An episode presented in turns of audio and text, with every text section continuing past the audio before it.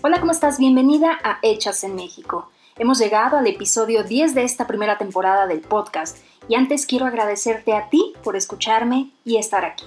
Recuerda que también me puedes encontrar en mis redes sociales como arroba soysindávalos o Hechas en México Podcast en Instagram, Facebook y Twitter. Comenzamos. Las mujeres estamos en constante evolución y tenemos muchas metas por cumplir, pero al mismo tiempo queremos disfrutar la vida, hacer lo que nos gusta y ser felices. Inspírate, crece, diviértete, ama y ve por tus sueños. Yo soy Cintia Dávalos y esto es Hechas en México.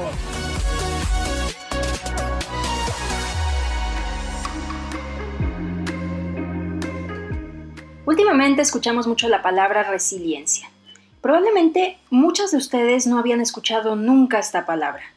O a lo mejor muchas al escucharla por primera vez entienden algo como resiliencia. Pero no, se dice resiliencia. Pero luego de hablar de los temas de pronunciación, ¿alguna de ustedes sabe qué significa? Porque parece que en estos días está de moda, por los momentos tan complicados que estamos pasando. Pero esta palabra no es nueva. Resiliencia viene del latín resilio, que significa volver. Tradicionalmente se usaba en física para hablar de la capacidad que tienen ciertos materiales de volver a su estado original después de sufrir un impacto. Y el significado, según la definición de la Real Academia Española de la Lengua, es la capacidad humana de asumir con flexibilidad situaciones límite y sobreponerse a ellas. Pero en psicología se añade algo más al concepto. No solo gracias a ella somos capaces de afrontar las crisis o situaciones potencialmente traumáticas, sino de adaptarnos positivamente a ellas y salir transformados y fortalecidos. Así que ser resiliente tiene más que ver con trascender esa situación de dificultad o sufrimiento. El psicoterapeuta infantil John Bowlby, famoso por su teoría del apego, fue uno de los primeros en utilizar en los 80 este término para referirse a la capacidad de recuperación de algunas personas que vivían momentos estresantes, pero fue Boris Cyrulnik, psiquiatra, neurólogo, psicoanalista y etólogo, el que dio a conocer el concepto de resiliencia en el campo de la psicología en su bestseller Los patitos feos. Para las personas resilientes no existe una vida dura, sino momentos difíciles ya que son conscientes de que después de la tormenta llega la calma. De hecho, estas personas a menudo sorprenden por su buen humor y nos hacen preguntarnos cómo es posible que después de todo lo que han pasado puedan afrontar la vida con una sonrisa. ¿Te suena a alguien familiar? Bueno, pues a veces la vida nos pone pruebas muy duras y nos plantea situaciones que superan nuestras capacidades. Por ejemplo, una enfermedad, una ruptura de pareja, la muerte de un ser querido, el fracaso de un sueño, problemas económicos o la pandemia. En fin, diferentes circunstancias que nos llevan al límite y hacer que nos cuestionemos si tenemos la fuerza y la voluntad necesarias para continuar adelante. Y aquí tenemos dos opciones, dejarnos vencer y sentir que hemos fracasado o sobreponernos y salir fortalecidos, es decir, apostar por la resiliencia que implica acción. Las personas resilientes son personas que además de aceptar e integrar que en su vida ha ocurrido un acontecimiento adverso, hacen algo con respecto a esta situación difícil que les permite transformarla en algo positivo y es importante trabajar en ello y desarrollarla. La resiliencia no es una cualidad innata. No la llevamos en nuestros genes, aunque sí puede haber una tendencia genética que puede predisponer a tener un buen carácter. Hay personas que son resilientes porque seguramente tienen padres o algún familiar o amigo cercano que sigue este modelo, y otras han desarrollado las habilidades necesarias para enfrentarse a los diferentes retos de la vida. Pero ¿por dónde podemos empezar?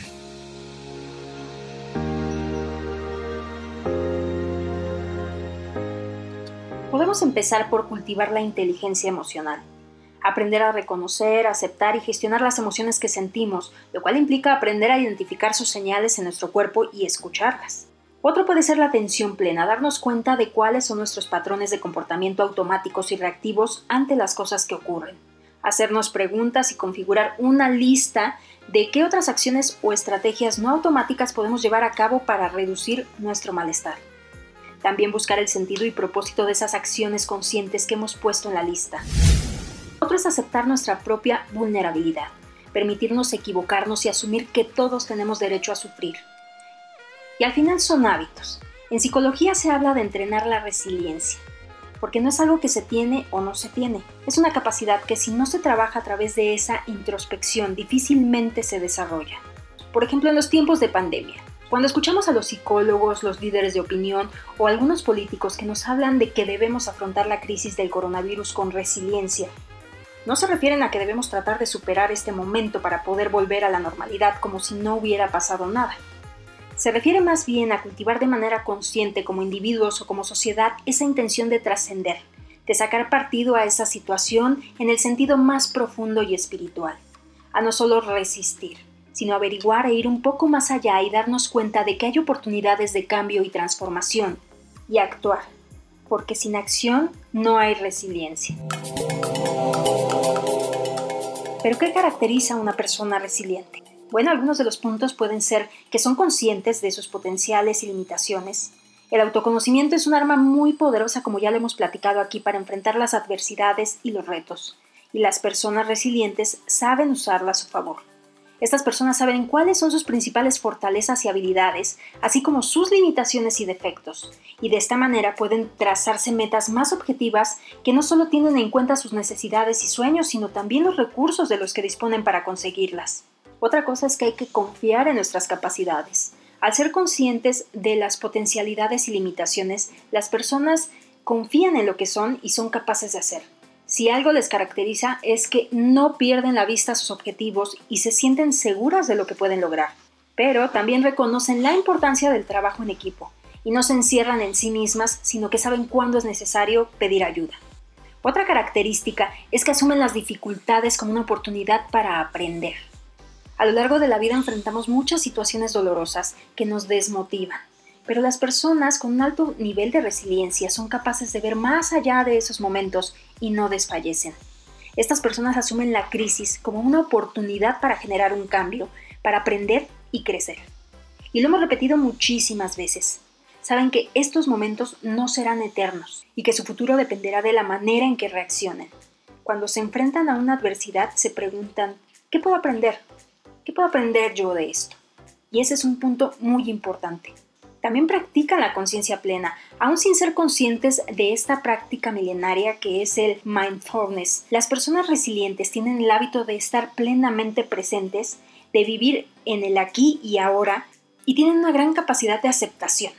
Para estas personas el pasado forma parte del ayer y no es una fuente de culpabilidad, mientras que no están piense y piense en el futuro y se preocupan. Son capaces de aceptar las experiencias tal y como se presentan e intentan sacarles el mayor provecho posible. Disfrutan de los pequeños detalles y no han perdido la capacidad para asombrarse ante la vida, ¿eh? También es que ven la vida con objetividad, pero siempre a través de un prisma optimista. Las personas resilientes son muy objetivas, saben cuáles son sus potencialidades, los recursos que tienen a su alcance y sus metas, pero que no implica que no sean optimistas. Al ser conscientes de que nada es completamente positivo ni negativo, se esfuerzan por centrarse en los aspectos positivos y disfrutan de los retos. Estas personas desarrollan un optimismo realista, también llamado optimalismo, y están convencidas de que por muy oscura que se presente su jornada, el día siguiente puede ser mejor. Y por si fuera poco, se rodean de personas que tienen una actitud positiva. Las personas que practican la resiliencia saben cultivar sus amistades, por lo que generalmente se rodean de personas que mantienen una actitud positiva ante la vida y evitan aquellos que se comportan como vampiros emocionales. De esta forma, pues logran crear una sólida red de apoyo que les puede sostener en los momentos más complicados de su vida. Y otra cosa, no intentan controlar las situaciones, sino las emociones. Una de las principales fuentes de tensiones y de estrés es el deseo de querer controlar todos los aspectos de nuestra vida. Por eso, cuando algo se nos escapa de entre las manos, pues nos sentimos culpables o inseguros. Sin embargo, estas personas saben que es imposible controlar todas las situaciones. Han aprendido a lidiar con la incertidumbre y se sienten cómodos aunque no tengan el control. Se centran en cambiar sus emociones cuando no pueden cambiar la realidad. También son flexibles ante los cambios, ¿eh? A pesar de que las personas resilientes tienen una autoimagen muy clara y saben perfectamente qué quieren lograr, También tienen la suficiente flexibilidad como para adaptar sus planes y cambiar sus metas cuando es necesario. Estas personas no se cierran al cambio y siempre están dispuestas a valorar diferentes alternativas, sin aferrarse de una forma obsesiva a los planes iniciales o a una única solución. También son tenaces en sus propósitos. El hecho de que sean flexibles esto no implica que renuncien a sus metas. Al contrario, si algo las distingue es su perseverancia y su capacidad de lucha. Otra cosa que les ayuda a afrontar la adversidad es el humor. Y esta es una característica esencial. Son capaces de reírse de la adversidad y sacar una broma de la desdicha. La risa es la mejor aliada porque les ayuda a mantenerse optimistas y sobre todo les permite enfocarse en los aspectos positivos de las situaciones. Y también otra cosa muy importante que no solemos hacer, buscan la ayuda de los demás y el apoyo social. Cuando las personas pasan por un suceso potencialmente traumático, su primer objetivo de estas personas resilientes es superarlo. Para ellos son conscientes de la importancia que es el apoyo social. Y no dudan ¿eh? en buscar la ayuda de un buen psicólogo cuando lo necesitan otra cosa que a veces nos hace falta. En fin, la resiliencia es la clave para el desarrollo de nosotros, así como también de nuestros hijos. Un niño resiliente debería poder recuperarse de las situaciones estresantes y difíciles con una actitud positiva. La resiliencia es una destreza fundamental, ya que permite que el niño aprenda de sus errores en lugar de sentirse frustrado por ellos. La resiliencia hace que un niño tenga confianza y trabaje duro, en algunos niños es natural, pero en otros implica trabajo y tiempo, al igual que en nosotros. Como se los comentaba al principio, algunos niños o ya adultos heredaron este método de vida, pero no todos tenemos acceso a ello. La resiliencia está correlacionada con la calidad de vida y todo depende de la actitud con la que nos enfrentemos a los diferentes acontecimientos que vayan surgiendo.